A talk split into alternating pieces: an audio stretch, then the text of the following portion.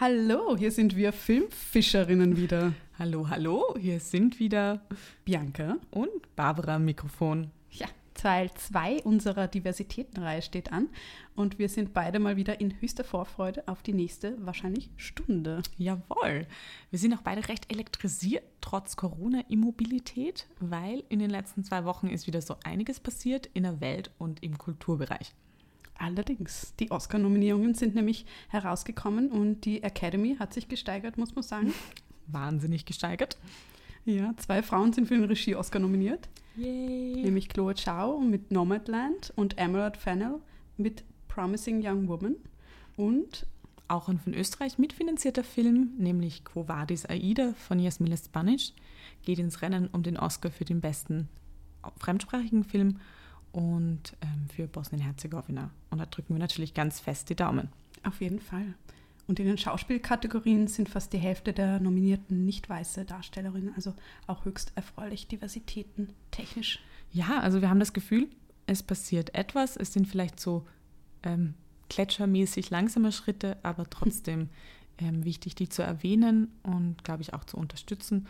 Und ja, trotzdem ja. müssen wir dranbleiben mit den Forderungen nach mehr Diversität, ähm, weil wir, wir wissen, vieles sind eben oft nur so Zeitgeisterscheinungen eben ähnlich, was wir über den Postfeminismus gesprochen haben. Und das heißt, wir werden auch weiter die Nominierungen in den großen Preisen beobachten und schauen, ob sich das auch langfristig und nachhaltig durchsetzt. Ähm, und natürlich verstehen die Oscars auch, dass sie so ein bisschen, glaube ich, haben wir diskutiert, so zwischen die Fronten geraten sind, ähm, wenn sie jetzt nicht unbedingt diverse Filme und DarstellerInnen nominieren. Also da gab es ja auch die Diversitätsregeln zur Einreichung, da kommen wir dann vielleicht noch ein anderes Mal dazu. Mhm. Und genau, das Wichtigste ist dran zu bleiben, nicht nur dieses Jahr und sozusagen das nicht nur unter dieses inoffizielle Motto von Diversität, sondern dass das wirklich eine nachhaltige Veränderung in der Medienbranche ist.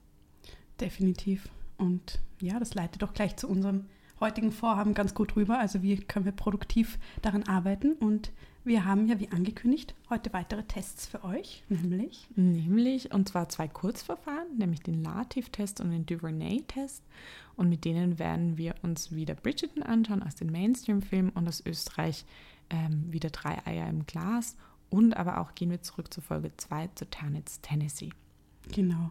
Und Überraschung, wir haben dann noch äh, eine Serie mitgebracht, nämlich Braunstark von 2012, österreichische Serie von David Schalko. Und ja, theorietechnisch technisch geht es dann weiter um Blicke bzw. Erzähl- und Publikumsperspektiven. Und wir haben uns ja schon in der ersten Folge den Male Gaze angeschaut und uns ein bisschen Gedanken zum einem Female Gaze gemacht. Und heute wiederum haben wir den Oppositional Gaze mitgebracht, unter anderem. Und den Oppositional Gaze, den hat Bell Hooks ähm, auch in Antwort auf Malvi. Wir erinnern uns an die ganz erste Folge von uns 1992 formuliert. Und passend dazu stellen wir euch außerdem Aaron Kaplans Imperial Gaze von 1997 vor. Also theorietechnisch tauchen wir absolut in die 90er heute ein. Ja, dann lass uns doch ein kurzes Recap vom Male Gaze machen und damit wir uns die wichtigsten Punkte nochmal in Erinnerung rufen können. Also der Male Gaze mit ZE natürlich in dem Fall. Also zu Deutsch der männliche Blick bedeutet eine männliche, patriarchal geprägte Perspektive, in der Frauen als Anschauungsobjekte funktionieren. Da geht es einerseits um die Erzählperspektive, andererseits um das so entstehende Identifikationspotenzial für Zuschauende. Also der Male Gaze ist praktisch einseitig und repräsentativ für patriarchal geprägte Strukturen. Also das heißt aber nicht, dass jeder männliche Regisseur den perpetuiert. Das muss nicht sein. Es ist eher, es geht um strukturelle ähm, Mechanismen. Und ich glaube, da muss man auch dazu, es ist auch nur, weil es eine weibliche Regisseurin oder Drehbuchautorin ist, heißt das nicht automatisch, dass sie nicht in einem Male Gaze agiert. Also die können genauso diesen Male Gaze perpetuieren. Genau, weil auch Frauen sind häufig Komplizinnen des Patriarchats, wie man so schön sagt. Ja, geprägt hat den Terminus des Male Gaze Laura Malvi 1975 und er wurde danach von verschiedenen TheoretikerInnen, darunter eben Bell Hooks, kritisiert und auch erweitert, weil Malvis Ansatz nämlich von einer heterosexuellen weißen Perspektive bzw. Zuschauerin ausging. Und bei dem Gaze geht es zum Beispiel um die Erzählung vom Begehren. In Filmen kriegen wir meist innerdiegetisch, also innerhalb der Erzählwelt, zu sehen, wie Männer Frauen anschauen. Also vor allem geht es hier um die Darstellung von einem körperlichen Begehren. Und durch die so gestaltete Erzählung, im Film lässt sich die Story von der Darstellung ja nie wirklich trennen, ähm, das ist ein ganz wichtiger Punkt, haben Frauen als Zuseherinnen dadurch, so mal wie, kein wirkliches Identifikationsangebot und können so auch nur den Blick von außen annehmen. Es wird kein weibliches Begehren erzählt, sondern nur ein begehrt werden. Und so lernen Frauen auch, statt selbst zu schauen, aktiv zu begehren, wie es eben der männlichen Perspektive ermöglicht wird, vielmehr einen Außenblick zu verinnerlichen und die eigene Begehrlichkeit zu verstärken, etc. Also eine passive Haltung des Begehrtwerdens einzunehmen.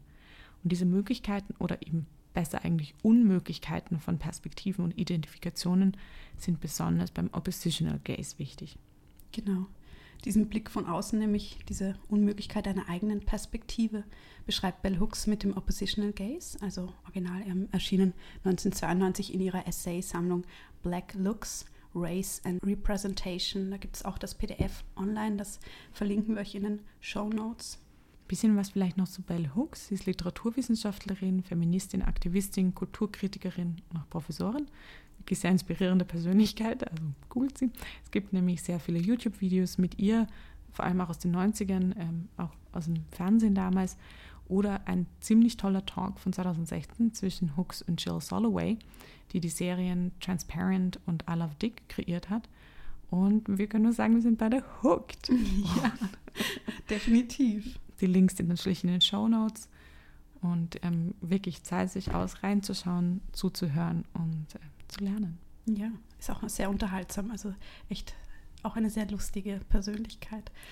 Ja, ja aber Bianca, was versteht man denn dann von, also was versteht Hooks unter dem Oppositional ja, Base? Jetzt haben wir alle Hintergrundinfos bekommen, jetzt gehen wir mal in die Materie. Also, ausgehend von ihren eigenen Erfahrungen beschreibt Bell Hooks die Positionierung des Black Spectators, also von ähm, POC-US-Amerikanerinnen beim Rezipieren des Fernsehprogramms. Also sie spricht hier vor allem ausgehend von ihren Kindheitserfahrungen und dann weiter ins Erwachsenenalter hinein. Und ja, wir verwenden den Ausdruck POC und da können wir gerne auch nochmal Ausführungen dazu in den Shownotes verlinken. Noch kurze Anmerkung. Ähm, bei Hooks geht es vor allem um die Zuschauerinnenposition. Also sie sagt, im Alltag jetzt ab, abseits von den Medien, wer schauen darf und wegschauen soll, muss, ähm, lernen wir bereits als Kinder und ist abhängig von unserer Zugehörigkeit zu einer Gesellschaftsgruppe, zu einer Kategorisierung. Und als POC-Kind wurde ihr beigebracht, wegzuschauen, sagt sie. Und kann man auch gut anknüpfen. Wir wissen ja, schaut uns als Frau jemand auf der Straße an, also ein Mann schaut man als Frau meistens zuerst weg. Also das sind so Dynamiken, die man schon früh lernt und der, deren man sich oft gar nicht bewusst ist und ja. die sich auch sehr stark unterscheiden. Und ähm, ja, dann sagt sie weiter, dass besonders POC-Frauen wissen, dass sie vom Kino keine Repräsentation erwarten können. Also sie schreibt 1992, ich glaube, heute ist es schon besser geworden, aber dennoch. Ähm, und sie schreibt weiter, dass ähm, viele POC-Personen deshalb bewusst eine distanzierte Haltung beim Rezipieren einnehmen, weil sie wissen, dass Fernsehen und Mainstream-Filme, Stichwort Hollywood, weiße Vorstellungen und weiße Vormacht reproduzieren und POC-Personen Stereotyp darstellen. Sie sagt deshalb, dass sogenannte Black Looks ähm, in ihrer Community kritische, hinterfragende Rezeption vom Filmen waren. Also die Lust am Schauen sei dann in der Herausforderung und der Kritik an diesen Filmen und aus der weißen Industrie heraus entstanden. Also sozusagen durchaus auch ein lustvolles, eine lustvolle Kritik an diesen Stereotypen, die absolut realitätsfern sind. Und so ein kritischer Blick muss sich ja natürlich nicht entwickeln, aber das Bewusstsein über eine Benachteiligung, also über Rassismus oder Ex Sexismus, bedeutet ja eben nicht immer auch gleich eine Politisierung. Also ich kann ja zum Beispiel merken, dass ich dauernd sexistische Filme zu sehen bekomme, aber ich kann mich ja auch damit abfinden, wenn ich es überhaupt schon mal bemerkt habe, diese Bilder, mit denen ich da konfrontiert bin, was, dass mich an denen einiges stört. Und genau dann kann ich mich damit abfinden oder ich kann eben was dagegen unternehmen. Und Hooks beschreibt eben das Ganze in der Kritik, also in dieser aktiven, lustvollen Kritik auch sehr positiv. Und dass das Schauen dann im Gegensatz zum Wegschauen, also der Gaze, eine sehr empowernde Handlung sein kann und Agency ermöglicht. Also sie geht das Ganze sehr produktiv an. Das, das mögen wir auch sehr. Voll. Ich glaube, wo ich da kurz noch einhaken würde, ich glaube, es ist immer dieses, was da so wichtig ist, nicht nur das Bemerken, sondern um sich weiterzuentwickeln und alternative Repräsentationen zu finden, muss es diese alternativen Repräsentationen ja auch geben. Mhm. Also wir können ja sehr wohl merken, das ist jetzt rassistisch, das ist sexistisch, aber das bedeutet nicht automatisch, dass wir wissen, was nicht rassistisch und was nicht sexistisch ist. Und das finde ich so schön im Zusammenhang zu denken, dass sie diese Produktivität drinnen sieht, sozusagen aktiv an diesem nicht rassistischen, nicht sexistischen zu arbeiten und das zu kreieren. Mhm. Ja, und auch eben bei dem Lernen, was, was für Möglichkeiten da sind, sind natürlich auch Communities und Austausch, Komplizinnenschaft so wichtig und auch um zu sehen, wie kann man Produktivstrategien finden und entwickeln. Voll. Und wir haben da so zwei sehr schöne Zitate von ihr auch rausgenommen. Nämlich das erste ist, There is power in looking. Und das zweite, The gaze has always been political in my life. Und ich glaube, das ist so, verbindet sich auch für uns so schön mit dem Podcast, dass genau das, was wir sehen, ist machtvoll. Das verändert unser, also jetzt für uns zwei gesprochen, den Blick, den wir auf Möglichkeiten und eben Unmöglichkeiten in der Welt haben, so wie du das gesagt hast. Und dieser Blick, der Gaze, ist politisch. Der ist nicht nicht politisch. Das ja, funktioniert schwer in der Kunst. Ja, dann schließen wir noch mit Hooks ab. Ähm, Hooks geht dann noch weiter zum nächsten Punkt, nämlich was wir heute unter dem Begriff Intersektionalität verstehen oder auch ähm, Aufmerksamkeit ähm, lenken können auf solche Überschneidungsformen. Sie bespricht nämlich, dass die Erfahrung von POC-Figuren, also von Frauen, POC-Frauen, eine ganz andere ist als die von POC-Männern. Also nämlich Black Spectatorship plus Gender. Weil es entwickelte sich ja auch ein Gegenkino, vor allem in den USA, also Ende der 80er Jahre, ein New Black Cinema. Und das war aber noch sehr männlich geprägt. Also hier zum Beispiel Spike Lee ähm, sehr bekannt. Mhm. Und ein solcher Black Gaze, ähm, bemerkt Hooks, übersieht eben die Gender-Ungleichheit und sieht sich nur gegenüber der weißen Vormacht positioniert. Ist also ein Black Male Gaze. Und so sieht sie auch eben in den Black Cinema Wiederholungen des Male Gaze und der in mancher Hinsicht so zum Komplizen des Patriarchats wird. Also kritisiert sie zum Beispiel sehr Spike Lee's She's Gotta Have It, also auf Deutsch Nola Darling von 1986 und der ist ein wichtiger Teil des New Black Cinema in den USA, also sicher in vieler Hinsicht absolut sehenswert, aber in, viel, in Hinsicht auf äh, feministische Kriterien sicher sehr zu kritisieren. Und 2017 hat Spike Lee für Netflix dann eine Neuauflage des Films gemacht, so unter den Vorzeichen, ähm, quasi, dass er das für die neuen Forderungen oder für die neuen Debatten des Feminismus abgedatet hat. Aber das wurde auch also die neue Netflix-Serie wurde auch ähm, von vielen zwar gefeiert, aber viele Feministinnen haben auch starke Kritik erhoben, weil es der Figur der Nora, äh, Nola äh, an wahrer Agency und Dreidimensionalität fehlt und ja, es gibt da viele Punkte, die man ähm, diskutieren könnte. Wir verlinken da auch einen Artikel, der sich damit mhm. beschäftigt und auch ein äh, Video zum New Black Cinema. Und ja, falls ihr Nola Darling gesehen habt oder euch wünscht, dass wir den besprechen, könnt ihr uns gerne schreiben. Und die Theorien, die wir jetzt vorgestellt haben, das ist vielleicht auch noch wichtig dazuzufügen, die kommen aus dem angloamerikanischen Raum und da richtet sich natürlich die Kritik auch an Unterdrückungsformen, die dort besonders präsent sind und natürlich auch historisch anders eingebettet sind. Sklaverei und so weiter. Ähm, und da glauben wir schon, dass es wichtig ist, auch kritisch zu sein, wie ist das in Österreich, wie ist Österreich in dem verankert oder nicht verankert. Und zum Beispiel die stereotype Darstellung von Communities, die in Österreich und Deutschland stärker sind als in den USA, also zum Beispiel ähm, türkische Community, ähm, Personen aus dem osteuropäischen Raum. Ähm, da ist nochmal so eine andere Ebene auch noch drinnen. Und das ist ganz interessant, auch wenn ich in meiner Dis die Filme anschaue, dann gibt es sehr oft eben ein paar Geschichten, Narrative, die sich sehr viel um diese europäische Osterweiterung, ähm, also über osteuropäische Länder, auch dann ähm, Ex-Jugoslawien, Zerfall-Jugoslawien beschäftigen. Und ähm, dann gibt es diesen ganzen Diskurs über GastarbeiterInnen, die aus der Türkei ja bewusst nach Österreich und Deutschland geholt wurden. Und dann gibt es sozusagen noch einmal zusätzlich ähm, POC-Figuren, das heißt, da könnte man sagen, da ist so ein bisschen ein Einschub auch drinnen, ähm, wo oft gesagt wird, naja, wir haben so und so schon Menschen mit einem Migrationshintergrund oder wir sind so und so schon divers.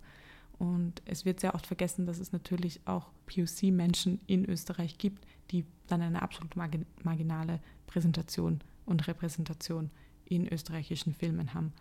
Und ähm, das ist immer ein wesentlicher Punkt, weil gerade diese Repräsentation wirklich wahnsinnig dünn ist. Und das werden wir dann in Zukunft auch nochmal weiter aufgreifen. Aber das war nochmal wichtig, so reinzuschieben. Auf jeden Fall. Ja, zu Initiativen kommen wir dann auch am Ende. Also da gibt es auch, tut sich auch ein bisschen was. Ja, als übergeordneten Begriff dann für die weiße, also wenn man jetzt gleich von mehreren, ähm, sagen wir mal, marginalisierten, marginalisierten Gruppen spricht, lässt sich als Überbegriff für die dominierende, für die weiße Perspektive dann ganz gut der von E. Ann Kaplan, der Begriff des Imperial Gaze hernehmen. Also Kaplan ist äh, Professorin für Kultur- und Literaturwissenschaft in New York derzeit. Bell Hooks ist übrigens auch hauptsächlich in New York. Also Next Stop New York. und ja, 1997 veröffentlichte Kaplan äh, ihr Buch Looking for the Other, Feminism, Film and the Imperial Gaze. Und darin geht sie auch auf Bell Hooks Ansätze ein, sowie auf weitere postkoloniale Theorien und queere Theorien. Genau, und postkoloniale Theorien setzen sich mit den Auswirkungen und Nachwirkungen des Kolonialismus auf Strukturen und Denken auseinander. Kolonialismus wird als fortwährender Prozess verstanden, der bis heute wirkt. Mithilfe dieser Theorien wird der immer noch aktive Neokolonialismus mit seiner vermeintlichen weißen westlichen Überlegenheit auseinandergenommen und dekonstruiert. Und so werden eurozentristische Strukturen, also in unserem Fall, also Dominanzen, sichtbar gemacht. Und die Praxis des Othering, also die Darstellung von Personen, die bestimmten Kategorien zugeordnet werden, als fremdartig, ist ein absolut zentraler Begriff postkolonialer Ansätze.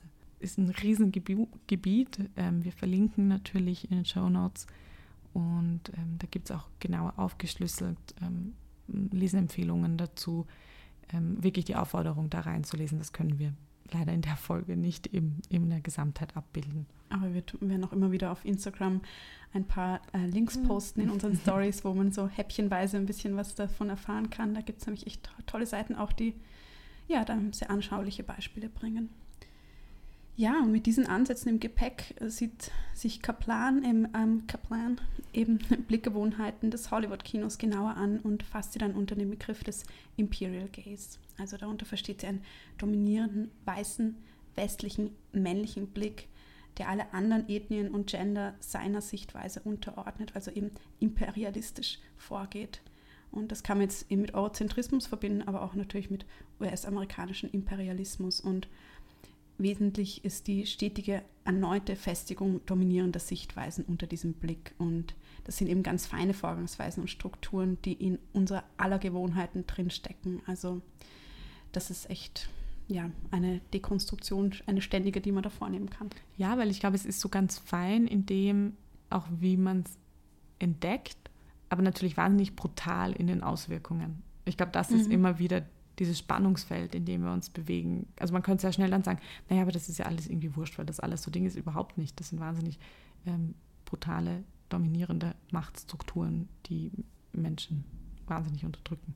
Ja, das spielt auch sehr viel zusammen. Also gerade auch im Bereich Politikwissenschaft und Postkolonialismus, ja, äh, kann, kann man sich sehr viel beschäftigen und das hängt ja auch alles zusammen. Aber ja, das führt jetzt leider zu weit. Ja, ist auch nicht unser Fachgebiet. Also wir sind ja.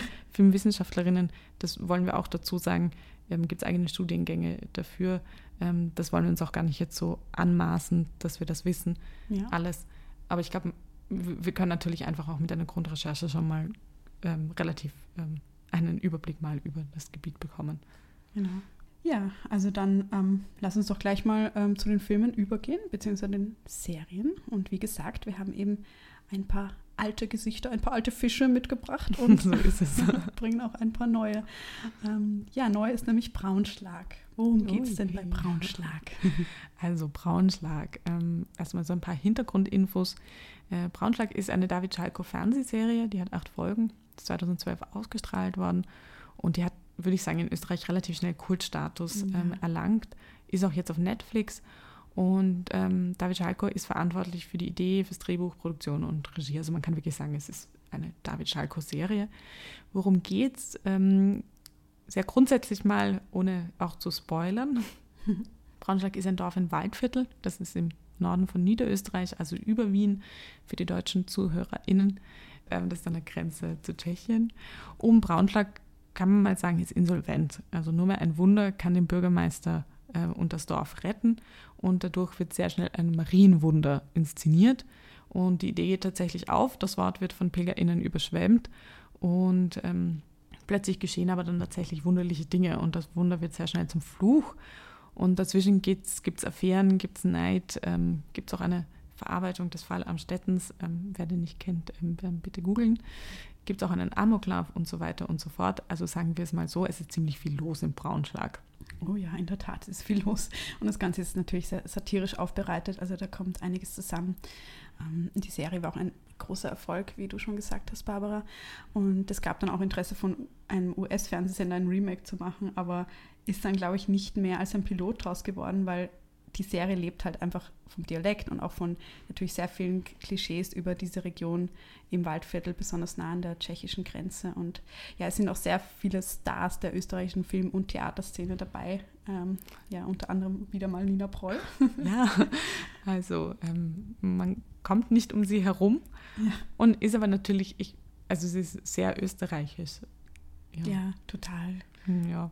Ja. ja. gut, dann werden wir Aber auch wieder. Sehr wienerisch, sorry. Ja. Halt, man muss sagen, ja. dass halt sehr viele Wiener Voll. da in die Produktion eingebunden sind und natürlich äh, Klischees ähm, wiederholen, die von über ein, eine Region sprechen, aus der sie einfach mal nicht sind. Äh, aber gut, das ist. Und auch wieder sehr schön klassisch natürlich. In Österreich gibt es immer so ein bisschen dieses Rural-Urbane und das einzige Urbane in Österreich, ich möchte niemanden beleidigen, aber ist natürlich Wien. Das heißt, es zentriert sich sehr viel auf eine Wiederholung von, glaube ich mal, sehr in Österreich verankerten Klischees. Muss man natürlich Österreich kennen. Ja. Wenigstens ein bisschen. Genau. Ja, dann werden wir uns wieder Bridgerton ähm, widmen. Mhm. In unserem Mainstream-Film haben wir auch schon in Folge 3 gesprochen. Also es geht um Irrungen und Wirrungen eines englischen Adelshauses, äh, heiraten, äh, Kinder bekommen und Sex haben. Und es ist natürlich die Historiendrama Gossip Girl Mix-Up-Serie auf Netflix von 2020, ist kreiert von Chris Van Dusen und es gibt sehr viele weitere RegisseurInnen und auch AutorInnen. Ja, und Tennis Tennessee, auch nochmal kurze Erinnerung, ist von 2020. Regie ist 2000. ich habe immer ja ein Problem mit dieser Jahreszahl. Ja, ist schon 20 Jahre her, aber die Zeit ja. vergeht so schnell. I don't want the time to pass by. So, also 2000. 2000. 2020 ist einfach so viel flüssiger als Wort. Also Regie führte Miriam Unger, das Drehbuch ist von Manfred Rehbandel und er war der erste Langfilm von Miriam Unger, von der österreichischen Regisseurin. Und der Film handelt von den zwei Freundinnen Betty, Sonja Romay spielt den und Lilly, Surprise, Nina Proll, beide Anfang 20, aus einem niederösterreichischen Dorf, eben Ternitz und ähm, sie arbeiten beide, eine im Hundesalon, eine als Kfz-Mechanikerin Lily träumt davon auszuwandern in die USA und Betty träumt vor allem von, davon, Al Presley, einem Elvis Presley Impersonator zu treffen. Und es findet dann nämlich das Ereignis statt. Dieser, dieser Star kommt nach Ternitz und die beiden möchten unbedingt zum Konzert und versuchen ohne Tickets dahin zu kommen. Und bei dieser Mission sozusagen lernen sie den Backstage-Chef der amerikanischen Truppe Bruce kennen. Und ja, Bruce ist ein American Guy und mhm. Lily bandelt mit ihm an und ja, ist die einzige POC-Figur im Film. Und dann widmen wir uns wieder Dreieheim Glas. Ähm, der ist von 2015, der Film. Ähm, regiert Antonin Swoboda geführt und das Drehbuch ist auch von Antonin Swoboda, von Christoph Grissemann, Dirk Stermann und Heinz Strunk. Und genau, wir haben ja auch über drei Eier im Glas ähm, schon in der letzten Folge gesprochen und vor allem im Hinblick auf stereotypisierte Darstellungen. Worum geht es in drei Eier im Glas? Ähm, es geht um ein paar Männer, die sich bei einem Saxophonkurs für Singles kennenlernen. Zentral sind drei davon, drei weiße Männer, muss man dazu sagen, darunter eben auch Stermann und Grissemann. Das ist ein Kabarettisten-Duo in Österreich, vielleicht für die, die sie nicht kennen. Und dann eben haben wir noch Richard Song, ähm, der ist gespielt von Davis Arnajo. Und das ist auch die einzige POC-Figur in dem Film, der ist auch ein Kursteilnehmer. Und ist aber dann verantwortlich, dass diese drei weißen Männer am Ende einen wahnsinnigen YouTube-Hit haben und sehr, sehr berühmt werden. Ja. In Braunschlag gibt es auch eine POC-Figur, das ist nämlich der Dorfpfarrer, gespielt von David Wurawa. Und Er ist nur in ein paar Folgen dabei, also es gibt insgesamt ja acht Folgen, genau. Und er spricht Deutsch mit sehr starkem Akzent und auch oft falscher Grammatik und sonst spricht er auch auf Italienisch, wenn er mit anderen Geistlichen redet. Und er ist eben besonders in der ersten Folge da, da gibt es einige Szenen mit ihm und ähm, soll Komik erzeugen und es wird aber auch ein starkes Othering, vor allem auf der sprachlichen Ebene, erzeugt, weil ihn seine Mitmenschen oft nicht verstehen. Ähm, da haben wir auch einen kleinen Ausschnitt. Da ist der Bürgermeister bei seiner Mutter zum Essen eingeladen und der Pfarrer ist auch dort dabei. Jede Gassersack sucht Loch. Was? Jede Gassersack sucht Loch. Genau, nur grauen muss man selbst. Was? Oft gebrauchter Wunder. Stimmt. Jetzt kann nur mein Wunder helfen. Sonst können Sie doch nicht was machen mit Ihrem Draht nach oben. Wo hat denn der Draht nach oben? Wissen Sie, nach Braunschlag kommt man nur, wenn man im Jenseits eine Wette verloren hat. Da sündigt die nicht. Wollen Sie noch einen Pudding, Herr Pfarrer? Oft. Ja. Dabei muss man sagen, auf der visuellen Ebene, der Bürgermeister blickt ihn ähm, mit gerunzelter Stirn an und, und ähm, bewegt sich kurz mit dem Kopf nach hinten. Und gleichzeitig ist der Pfarrer auch eine sehr respektvoll behandelte Person, weil er eben geistlicher ist. Und es gibt von den Figuren keinen Kommentar auf seine ethnische Herkunft oder die Hautfarbe. Also da steht quasi die Tatsache, dass er geistlicher ist, über allem, also katholische Kirche, über Herkunft. Auch sehr österreichisch. Ja. Ähm, Gibt es auch eine Folge in der ersten Szene, wo der Pfarrer ebenfalls sehr stark geerdet wird. Ähm, also da ist er im haitianischen Gewand, nehmen wir an. Also der Pfarrer wird als aus Haiti stammend ähm, bezeichnet. Und ähm, da ist er zu Hause. Erst spät abends wird er von betrunkenen Dorfbewohnern aufgesucht, um im Vatikan anzurufen. Also wir erinnern uns ja ans Marienwunder. Sind alle versammelt und schauen von oben auf ihn herab, also kameratechnisch. Und er sitzt hinter dem Schreibtisch. Ähm, also hier ist auch eine klar bildliche Trennung. Ähm, jedenfalls aber telefoniert der Pfarrer dann auf Italienisch und er wird Herr der Situation, indem er mit jemandem im Vatikan über die Betrunkenen spricht und sie praktisch austrickst, ohne dass sie es verstehen. Und das ist dann wiederum positiv zu werfen. Also er hält Agency, es fällt nicht in ein Stereotyp hinein, aber wie die Figur dann im Testinstrument abschneidet, das sehen wir dann gleich. Genau, also es gibt hier zumindest so ein paar ähm, Mehrpunkte. Es ist nicht ganz so glatt, aber. Es ist einfach ein bisschen komplexer. Ich glaube, darum geht es uns auch schon. Genau. Also, dass es sowohl inhaltlich auch aus formal ähm, gewisse, gewisse Stereotype zurückgreift, was ja auch für eine Satire irgendwie okay ist. Also, ich meine, das arbeitet natürlich mit Stereotypen, Ja. aber dann doch so komplex ist, sie wieder zu brechen und auch eine alternative Lesart im diegetischen Raum zulässt. Ja, bei Tennessee, Tennessee, da ist die POC-Figur, wie gesagt, der Amerikaner Bruce, gespielt von Ade Sapara. Und er ist der Backstage-Chef für die Presley Show. Und Lily, also Nina Paul, hat eh ein Auge auf ihn geworfen und sie träumte ebenso sehr danach, in die USA zu reisen. Und deshalb ist Bruce auch besonders interessant für sie. Das Schöne ist, dass die Figur des Bruce keine negativen POC-Stereotypen aufweist. Ähm, es gibt aber gleichzeitig zwei Dialogausschnitte, die implizit die ethnische Zuordnung von ihm kommentieren. Also auf eine Weise, die jetzt eine, eine niederschwellige Kritik ist an eben genau solchen plumpen Zuordnungen oder Fragen an jemanden zu sagen, ja, woher kommst du denn eigentlich? Oder ähm, bist du aus Afrika und so weiter. Also so solche plumpen Fragen mit indirektem Rassismus ähm, können darin kommentiert gelesen werden. Da haben wir auch einen kurzen Ausschnitt.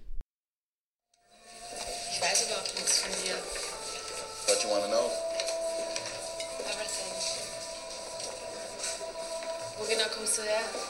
Aus Amerika, meine ich. Memphis, Tennessee. Ehrlich? Ehrlich? Und was hast du dort gemacht? I used to work in a rodeo circus. Rodeo? Rodeo. Ja, Oder? Also glauben wir, ist ja relativ anschaulich und ähm, gut, das mal so zu hören. Aber kommen wir doch jetzt zu den Kurzverfahren. Also wir werden diesmal den Latif und den Duvernay-Test vorstellen. Und wie auch schon in Folge 3 angekündigt und ja auch schon einen, nämlich den Kent-Test vorgestellt, gibt es einige Kurzverfahren, die unterschiedliche Aspekte von Diversität in Filmen messen. Das sind teilweise auch schon ähnlich eben zu den Gay-Strukturen sehr feine Unterschiede. Und da muss Mann und Frau wirklich sehr sensibel hinschauen, vor allem wenn es als weiß gelesene Personen, also so wie wir sind, die analysieren. Sehr wichtig. Ähm, hier noch einmal wirklich der Hinweis, wir freuen uns über Kritik, über Hinweise, über Fragen, über Lücken, die euch aufgefallen sind beim Hören, ähm, die ihr uns mitteilen wollt. Ähm, wir glauben einfach sehr an diesen Dialog, an einen Austausch und wir glauben auch, dass das wirklich essentiell ist und freuen uns auch wirklich sehr darüber. Ja, und auch Filmempfehlungen zum Beispiel sagen, hey, Absolut. der Film hätte absolut reingepasst. Was, warum habt ihr den nicht reingenommen? Bitte, her damit. Sehr, sehr gerne. Also E-Mail oder Instagram sind wir alles sehr, sehr gut erreichbar. Na gut, zum Lativ-Test und zum Duvernay-Test würde ich sagen, wir springen gleich einmal hinein. Und ähm, ich glaube, ja, bevor wir es jetzt wirklich mal so machen, ich glaube, das ist, war uns beiden noch wichtig. Es war letzte Woche abermals eine Schießerei in den USA in Atlanta. Gestern war auch wieder eine in Colorado. ja.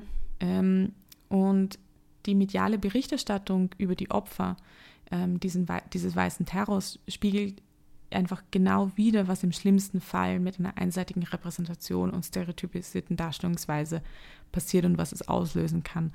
Und es ist eine Riesendiskussion. Wir wollen da wirklich nur anstreifen und verlinken auch einen, einen Instagram-Beitrag von Diet Prada, ähm, in den Show Notes, der nochmal auf diese stereotypisierten Darstellungen von als asiatisch gelesenen Frauen hinweist, die finden wir relativ gut zusammenfasst und die vor allem dann auf die Sexarbeit und Eindimensionalität ähm, abzielen, die in diesen medialen Repräsentationen ist.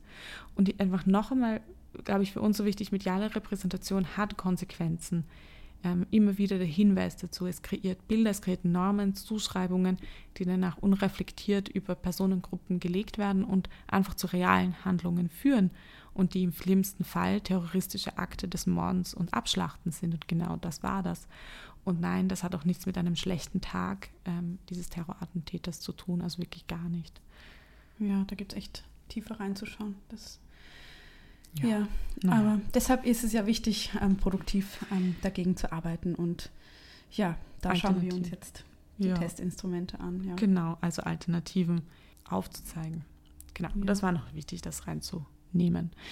Ähm, also zum Lativ-Test. Der wurde 2016 von den Journalistinnen Nadja und Leila Latif entwickelt, um eben, wir kennen ihn schon analog zum Bechtel-Test, ein Schnellinstrument zur Erhebung und von Darstellung und Repräsentation von Diversität in den Medien bereitzustellen. Wieder zur Erinnerung, das Instrument ähm, stellt genauso wie der Bechtel-Test einen minimalen Anspruch an Diversität im Film. Okay, was misst der Test? Ähm, einiges kennen wir bereits aus dem bereits vorgestellten Kursverfahren.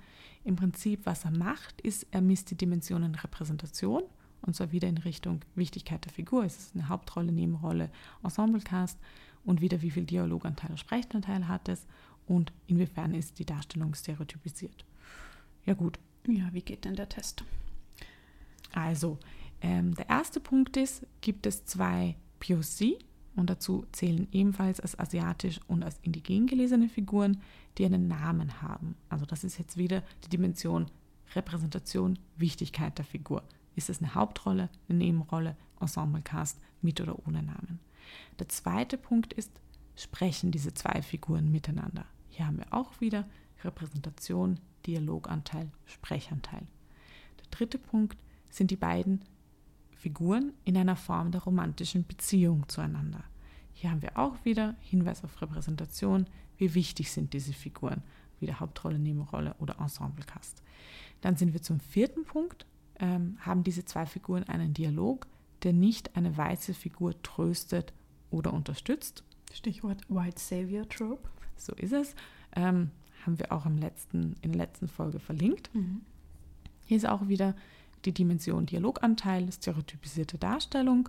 Und der fünfte Punkt geht auch wieder genau da hinein, nämlich ist eine der Figuren definitiv keine magische Figur. Also auch wieder stereotypisierte Darstellung.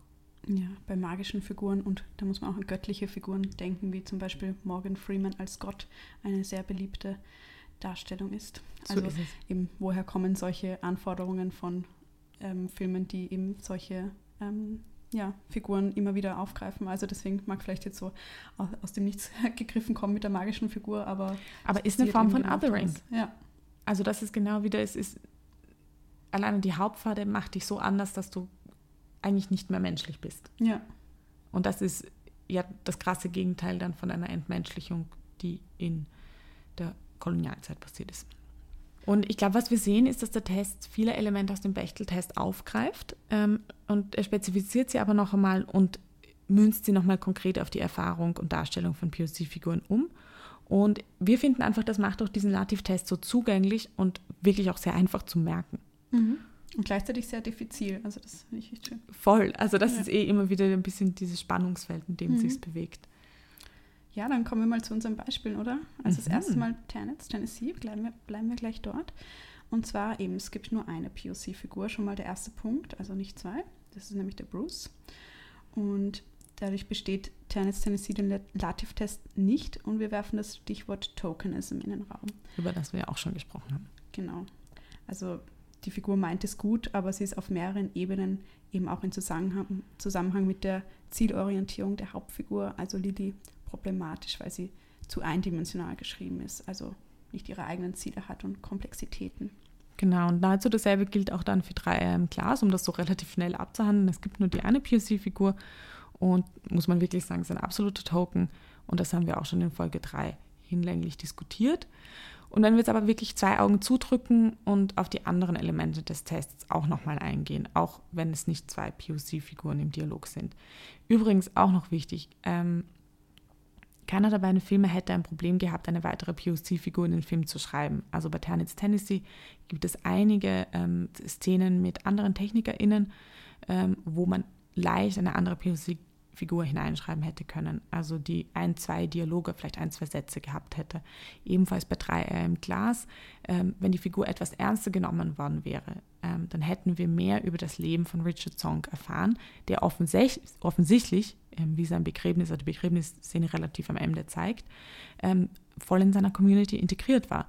Also warum sehen wir keinen, einen, keinen einzigen Dialog mit seiner Familie, mit seinen Freunden, Freundinnen, wenn dann plötzlich über 20 POC-Figuren ohne Dialog wohlgemerkt und ohne einen einzigen Satz oder ein einziges Wort, also wirklich so ganz klassisch Ensemblecast-Statisterie im Grunde, zu seinem Begräbnis kommen. Ja, dann kommen wir gleich noch zum nächsten österreichischen Film. Also Braunschlag haben wir da noch. Und zwar, wie wir auch schon gesagt haben, ist der Pfarrer da die einzige POC-Figur. Und ja, deswegen Ja, den besteht Test Test schon auch mal nicht. Wir haben jetzt kurz noch darüber gesprochen, wenn wir wirklich so die Augen zudrücken und uns die Figuren nochmal anschauen, sehen wir, sie sind in allen drei Filmen oder Serien, also Braunschlag, Tennessee, Tennessee und auch Drei Eier im Glas. Ähm, sie sind in einer romantischen Beziehung, also bei Ternitz, Tennessee, sogar mit der Hauptfigur. Ähm, und sie haben durchwegs auch Dialoge, wo sie die weiße Figur nicht unbedingt nur die ganze Zeit trösten oder unterstützen, wobei das bei 3 im Glas sehr wohl der Fall ist und auch, soweit ich das in Erinnerung habe, bei Braunschlag ebenfalls. Ja, Also so ein bisschen, ja, doch Retter. äh, ja was halt auch irgendwie so als seine Funktion als Priester etc. Aber Genau, und man muss auch sagen, also es sind auch keine magischen Figuren, wobei, halt, stopp, drei Eier im Glas. Im Prinzip, ähm, Richard Song spricht ja auch aus seinem Tod heraus. Also ist jetzt nicht per se eine magische Figur, aber natürlich, dass Menschen nach dem Tod zu uns sprechen, hat doch ein magisches Element, würde ich sagen. Also da ist Bruce tatsächlich immer noch der am besten geschriebene, ähm, der kein magisches Element hat. Und im Braunschlag, wie gesagt, da haben wir die Verbindung zum Marienwunder, von dem her würde ich das vielleicht so mal in die Mitte einsortieren. Ja. Aber wie wir sehen, ist es ganz interessant, dieses magische Figur ähm, in Zusammenhang mit einer POC-Figur. Kommt einfach vor. ja, total. Und bei Braunschlag ist zumindest noch ein anderer Geistlicher, der von Manuel Ruby gespielt wird, der dann aus dem Vatikan anreist. Also zumindest ähm, gibt es da noch andere magische Ergänzungen, wenn man das Katholizismus als magisch bezeichnen möchte. Das ist schon, glaube ich, so ein weiter Stretch. Ja, Bridgerton, glaube ich, kann man da auch sehr schnell abhandeln. Ähm, da besteht den Lativ-Test mit Leichtigkeit. Es gibt mehrere POC-Figuren, sie interagieren miteinander, haben Dialoge, die eben definitiv nicht nur eine weiße Figur trösten oder unterstützen. Und sie sind auch definitiv keine magischen Figuren oder Nur adelig. ist auch nicht magisch, aber vielleicht fantastisch. Ähm, und sie kommen, sie sprechen auch nicht nach dem Tod mit uns. Und ähm, sie sind, was vielleicht auch da so schön ist für die Serie, es sind, äh, also im Hinblick auf romantische Beziehungen ähm, wird da eigentlich kein Unterschied gemacht. Und ja. also Netflix hat da schon was richtig gemacht mit dieser Serie. Ja, dann kommen wir jetzt noch zum nächsten Kurzverfahren in Bezug auf Diversität im Film, also nämlich unserem dritten. Mhm. nach unserer vorigen Folge, der dritte. Und zwar ist es der Duvernay-Test. Und der Duvernay-Test wurde 2016 ebenfalls von der Filmkritikerin Manona Dargis entwickelt und hat den Test in Anerkennung der Regisseurin Ava DuVernay nach ihr benannt. Und ja, wir schwärmen auch von Ava DuVernay. Also Selma, When They See Us oder auch die Dokumentation äh, Der 13. über das private Gefängnissystem in den USA, welches im Grunde eine Fortführung der Sklaverei in den USA ist. Postkolonialismus, Ja. Neokolonialismus etc. Genau, ist auch auf Netflix und Co. zu finden. Also schaut es euch an, es ist echt ja, empfehlenswert. Ähm, verlinken wir auch in den Shownotes. Genau. Der Test selber ist auch wieder analog zum Bechtel-Test verstehen. Also wir sehen wirklich die Wichtigkeit und wie zentral der Bechtel-Wallace-Test für diesen Teil der Filmwissenschaft einfach war. Und das Instrument auch wieder, und das ist wichtig wirklich dazu zu sagen, ist ein minimaler Anspruch an Diversität. Also wenn wir sagen, da wird so eine Minimalanforderung nicht einmal erfüllt, dann ist wirklich sehr viel Luft nach oben, nennen wir es so. Mhm. Und in Kombination mit den im vorher vorgestellten Schnelltest glauben wir schon, dass eine, ein gewisses Spektrum in der Darstellung und Repräsentation von Diversität, Diversität erhoben und auch analysiert werden kann. Also ich glaube vor allem in dem, was noch möglich wäre, um das so zu sagen. Wichtiger Einschub auch hier eine Zeit lang, also ist in den sozialen Medien der Lativ-Test, also Duvernay-Test ähm, ähm, kursiert eben auch. Unter anderem ähm, Ava Duvernay war relativ viel in den Medien, auch mit dieser Doku und mit diversen Nominierungen, also auch für Selma. Und wundert euch nicht, ähm, wenn ihr die beiden Kurzverfahren mit unterschiedlichen Namen oder Zuordnungen findet, in der Form, in der wir es ähm, jetzt vorgestellt haben. Das ist die korrekte, aber es ist im Grunde natürlich für die Erschafferin der Tests, hat es einen Ausschlag. In der Anwendung selber ähm, ist es gut, wenn ihr beide benutzt, sagen wir es so. Da werden wir dann auch noch einen Instagram-Post machen, wo ihr dann yeah. nochmal genauer unterscheiden könnt und ein paar Gesichter dazu habt. Genau, also was misst jetzt welche Dimensionen? Misst auch wieder der Duvernay-Test. Sind wir wieder, und ich wiederhole das einfach nur, um zu sehen, es gibt so ein paar Kerndimensionen, die immer wieder vorkommen. Und ich glaube, wenn die mal verankert und, und internalisiert sind, dann ist schon wirklich ein großer Schritt getan. Und das ist wieder die Repräsentation, Wichtigkeit der Figur und Sprechanteil, diesmal auch die Zielorientierung der Figur, aber auch die Aneignung, also die Appropriation von einem Narrativ. Also um was ähm, geht es konkret? Der erste Punkt ist, sind POC-Figuren whitewashed, also von SchauspielerInnen ähm, gespielt, die nicht POC sind. Ähm, und das ist ein wichtiger Punkt, auch im Hinblick auf Figuren, die als asiatisch gelesen werden. Ich glaube, so eins der Hauptbeispiele dafür ist Scarlett Johansson als Motoko Kusanagi in äh, Ghost in a Shell 2017. Das hat international riesige Kontroverse und, und Wut der Fans richtig ausgelöst und wäre nicht notwendig gewesen. Also es gibt auch sehr berühmte asiatisch gelesene Schauspielerinnen, auch Hollywood-Schauspielerinnen, Lucy Liu zum Beispiel, die dafür gecastet hätten werden können. Und das ist eben dieser große Punkt und die Dimension wieder Aneignung, Appropriation. Wer erzählt welche Geschichte? Also würde umgekehrt eine als asiatisch gelesene Schauspielerin eine Rolle spielen, für die Scarlett Johansson eigentlich vorgesehen wäre. Ja, Stichwort auch Imperial Gaze, oder? Wir ähm, maßen uns an, ähm, über alle anderen Perspektiven verfügen zu können oder diese über alle anderen dominieren zu lassen. Ja, absolut. Punkt 2 ist, verfolgen die POC-Figuren ihre eigenen Ziele, die unabhängig von den weißen Figuren sind. Hier wieder die Dimension Zielorientierung. Geht ein bisschen einher mit Lativ, Test, Unterstützung, ähm, Consolidation von weißen Figuren. Dritter Punkt. Sprechen die POC-Figuren hauptsächlich über Race, also englischen Race, also die Hautfarbe. Und hier ist wieder wichtig, das ist die Dimension Repräsentation, also Wichtigkeit der Figuren und Sprechanteil zusammen mit stereotypisierter Darstellung. Also können sich die Figuren, sind sie so komplex, dass sie sich über ihre Hautfarbe hinaus entwickeln. Also dass nicht wieder Tokenism, die Hautfarbe, das einzige wichtige, ausschlaggebende Merkmal dieser Figur ist. Othering, dann wieder auch das Ständige. Also eben die Thematisierung des Ganzen ist eine Sache. Aber wenn ich mir zum Beispiel I May Destroy You, die Mhm. BBC oder eine ähm, HBO-Serie ansehe, Oh, die müssen wir auch besprechen. Ja, und da wird es immer wieder in den, zwischen den Figuren, zwischen den POC-Figuren lustvoll ähm, besprochen oder auch äh, Witze drüber gemacht, aber es ist eben nicht das Einzige. Aber Mhm. es ist eine Art, über die Dinge zu reden oder sie einzubauen, die jetzt nicht dominiert und nicht ständiges ähm, beschränkt. Ja, also Stichwort Komplexität. Ja. Punkt 4. Sind die POC-Figuren in schädlichen, vereinfachten oder in rassistischen Stereotypen dargestellt? natürlich Dimension stereotypisierte Darstellung. Wir denken an die Liste ähm, aus Folge 3, Stichwort Kleinkriminelle, Drogensüchtige, Prekariat, gebrochenes Deutsch, Namen kann nicht ausgesprochen werden, etc. Und der fünfte Punkt, auch sehr, sehr wichtig, also sind Regie, Autorin, Autorin, Urheber, Urheberin, künstlerische Leitung des Films, RepräsentantInnen der dargestellten Handlung im Film. Und das ist ein super wichtiger Punkt, der Hand in Hand geht mit dem Imperial Gaze, den wir vorhin besprochen haben. Also welcher Blick, Blick. Und das ist auch wieder dieser Punkt Aneignung, Appropriation. Ja, total. Ja, dann gehen wir doch gleich mal in die Praxis über. Und zwar schauen wir uns mal diesmal Bridgerton zuerst an. Also Bridgerton bekommt abermals alle Punkte. Mhm. Applaus, Applaus. Zum Analysieren vielleicht Fahrt. Aber genau das ist ja das Ziel. Also dass solche Tests sich selber abschaffen quasi, weil das Wissen so internalisiert und selbstverständlich ist, dass keine eigenen Tests notwendig sind, um die Erinnerung Minimalanforderungen an Diversität zu messen. Ja, also absolut. Ja. Und ja, drei Eier im Glas. Ähm, da wird schon wieder spannender, unter Anführungszeichen.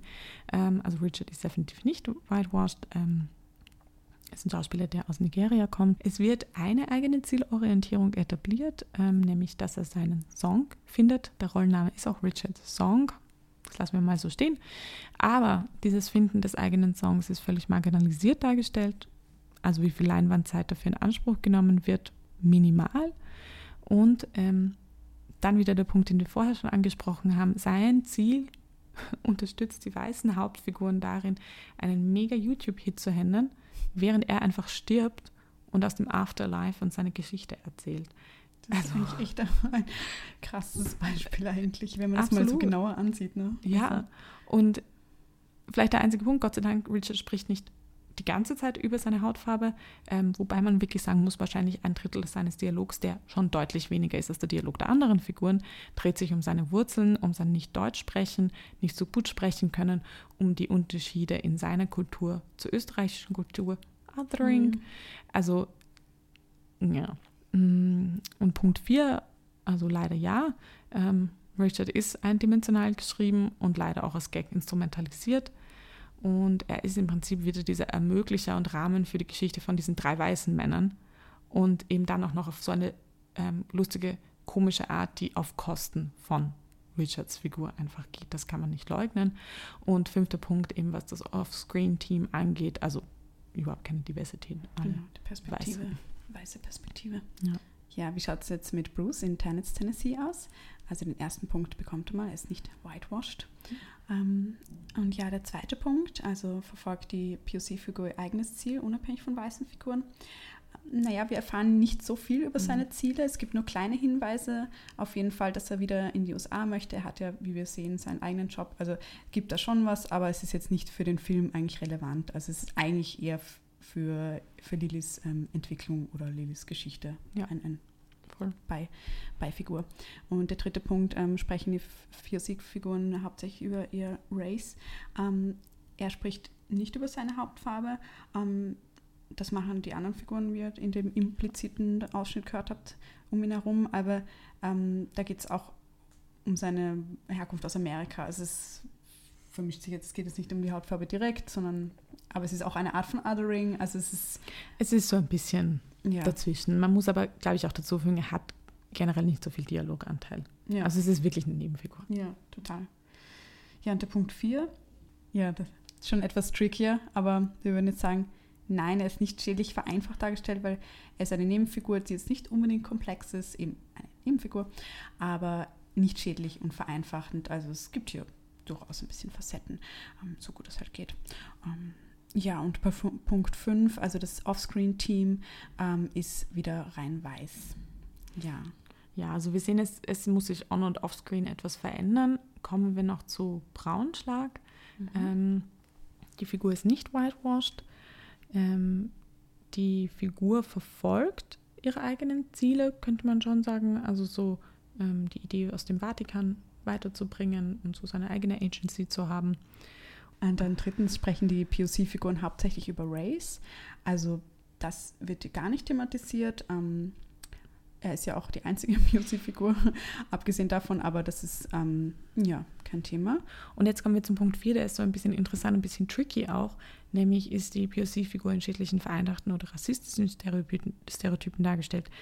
Und das war ganz interessant, wie wir darüber gesprochen haben, weil es eigentlich innerhalb des Films total eine Respektstruktur gibt, ähm, wo es dann auch zum Beispiel eine Szene gibt, wo der Pfarrer predigt und einfach nicht verstanden wird. Ähm, und das wird aber innerhalb von der Serie überhaupt nicht thematisiert. Also sprachlich nicht verstanden wegen seiner Grammatik. Entschuldigung, ja. genau, da habe ich das jetzt so ein Ding. Und das Interessante ist aber, dass die Serie damit spielt, also mit der Sehgewohnheit der ZuschauerInnen, dass genau das ein Stereotyp ist, was oft als lustig bedient wird. Und von dem her eigentlich das als Gag und als Lachnummer inszeniert ist, aber nicht innerhalb des, der Serie angesprochen wird. Und das finden wir im Grunde dann schon vereinfacht und rassistisch, weil es genau mit einer angewonnenen Sehgewohnheit, die rassistisch ist, spielt. Ja. Und ich glaube, da ist es auch immer so interessant nachzufragen, bei solchen Situationen, wie wird mit den weißen Figuren umgegangen? Also Waldviertlerisch ist ja auch ein äh, Dialekt, der gesprochen wird. Und da immer die Frage, ähm, haben die genau dieselben komischen Momente oder nicht? Oder auch im Hinblick auf, wir haben auch viel gesprochen über ähm, sozusagen das haitianische Gewand, ähm, das bei 3 im Glas ist. Ist die Frage dann immer, ja, wie wird mit den weißen Figuren, also laufen jetzt die Figuren in Österreich auch im Dirndl herum? Als ja. Kommentar dazu. Und das ist natürlich zu 100 Prozent nicht der Fall. Und dann kommen wir wieder hin, da geht es um ein Othering, da geht es um ein Darstellen von, da wird es wieder immer wieder so schon etablierte Sehgewohnheiten, genau. die eben rassistisch sind, werden wieder getriggert, um als Gag benutzt zu werden. Also auch die Haltung dahinter oder wer entscheidet jetzt, dass dieses Gewand getragen wird, weil wenn es jetzt von der mhm. Person selbst, also von der ähm, POC-Erzählperspektive aus ist, ähm, ist das anderes, als wenn es jetzt hier von den äh, weißen österreichischen FilmemacherInnen ähm, so entschieden wird und so dargestellt wird, weil es ja auch eine ähm, Besitzergreifung praktisch ist. Ja, und auch natürlich nicht kommentiert wird innerhalb des Films, sondern wenn er tot ist, ist er im traditionellen Gewand bei drei Eier im Glas. Also mhm. im Braunschlag ist er nicht tot, deswegen, also spricht nicht aus dem Jenseits zu uns. Ich werde mich schon mit Dirndl ins Sarg legen. Also ich freue mich drauf, Bianca. genau, und Punkt 5 auch ganz schnell abgehandelt, das sind natürlich nur weiße Menschen im Team. Ja, ja. ich glaube, zusammenfassend können wir dazu sagen, wieder mal, es gibt noch Luft nach oben, es gibt noch produktiven Raum, um viele Geschichten zu erzählen, die noch nicht erzählt werden und Figuren zu kreieren, die es noch nicht im österreichischen Film gibt. Unser überraschendes Fazit dieser Yay. heutigen Folge. ja, aber eben, man muss ja auch sehen, ähm, die positiven Dinge. Und deshalb Deswegen kommen wir gleich zu den Lösungsvorschlägen zum Schluss. In Bezug auf die zwei Kurzverfahren ist es wieder mal relativ easy, nämlich vor und während des Drehbuchschreibens und der Figuren, die in dem Film zu sehen sind, oder auch wenn Filme rezipiert werden, einfach die in Betracht ziehen und anwenden.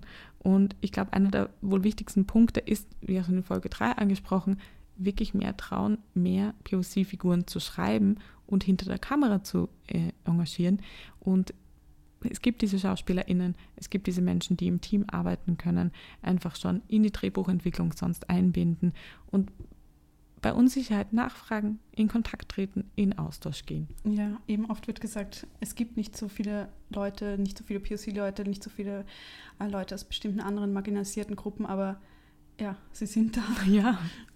Aber dafür sind natürlich Initiativen auch gut. Ähm, da kommen wir jetzt noch gleich dazu.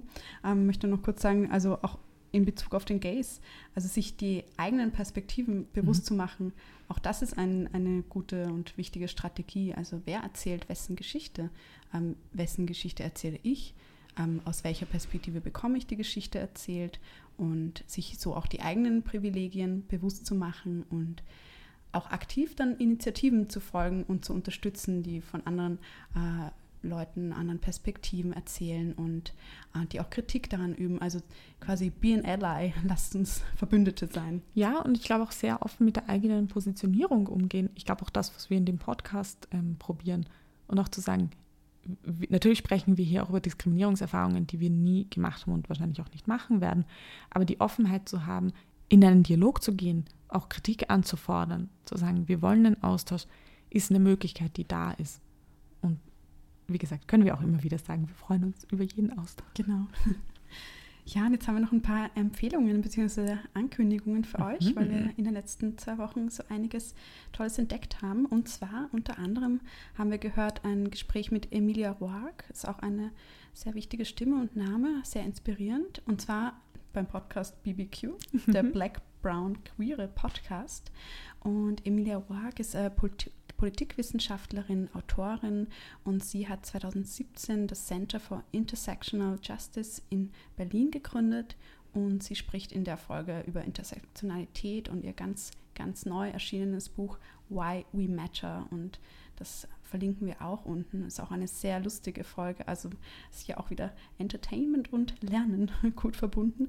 Und da ist zum Beispiel das Thema Code Switching. Also je nachdem, in welcher Gruppierung man unterwegs ist, man sich befindet, dass man sein Verhalten im Alltag anpasst. Also zum Beispiel je nach sozialer Klasse oder sexueller Orientierung, dass man sich dann in anderen Kontexten, Arbeitsumfeldern äh, anders ähm, anzieht, äh, eine, eine andere Sprache annimmt. Und darüber sprechen die Personen des Podcasts auch aus eigener Erfahrung. Und das ist ganz äh, spannend. Und ähm, genau sich zu empowern heißt dann auch eben diesen Blick von außen, der durch so ein Code-Switching ja, also der auch quasi vor diesem Code-Switching ist, ähm, abzulegen und sich ja, davon zu trennen, hat dann etwas Kraftvolles. Und ja, also Sie seht zum Beispiel diesen Begriff, ähm, sieht man auch auf der Instagram-Seite vom Podcast erklärt. Das ist echt ganz anschaulich. Ja, verlinken wir natürlich. In den Show Notes.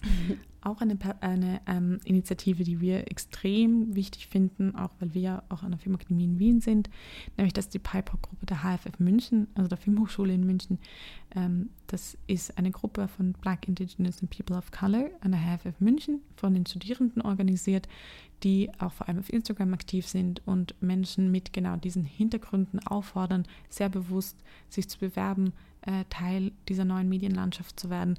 Und sie setzen sich für eine multiperspektivische und rassismuskritische Filmlandschaft ein, die einfach an einer Filmhochschule beginnt. Und ähm, finden wir extrem toll und ähm, wirklich ähm, sehr, sehr unterstützenswürdig. Ja, und auch ein gutes Instrument, eben, was wir schon so angedeutet haben, in Richtung Sichtbarkeit und Sichtbarmachen, dass dann nicht gesagt werden kann, ja, wo sind diese Filmemacher? Ja. Ähm, die finden wir nicht. Dann sind so Initiativen auch ein sehr wichtiger Schritt und ja. Auf jeden Fall. Politisch. Also was auch in, in der letzten Zeit ein Thema war, ist die Ereignisse oder die Debatte um Amanda Gorman und die Übersetzung des Gedichts in verschiedene Sprachen. Also da geht es um Nieder Niederlande, Spanien und in den Niederlanden zum Beispiel. Da hat das Ganze begonnen. Da wäre nämlich Marike Lukas Wienefeld ähm, äh, verantwortlich gewesen für die Übersetzung, die dann aber ähm, sie zurückgelegt hat. Und da ging es darum, ähm, dass eine Person, die selber keine POC-Erfahrungen hat, ähm, das nicht übersetzen solle.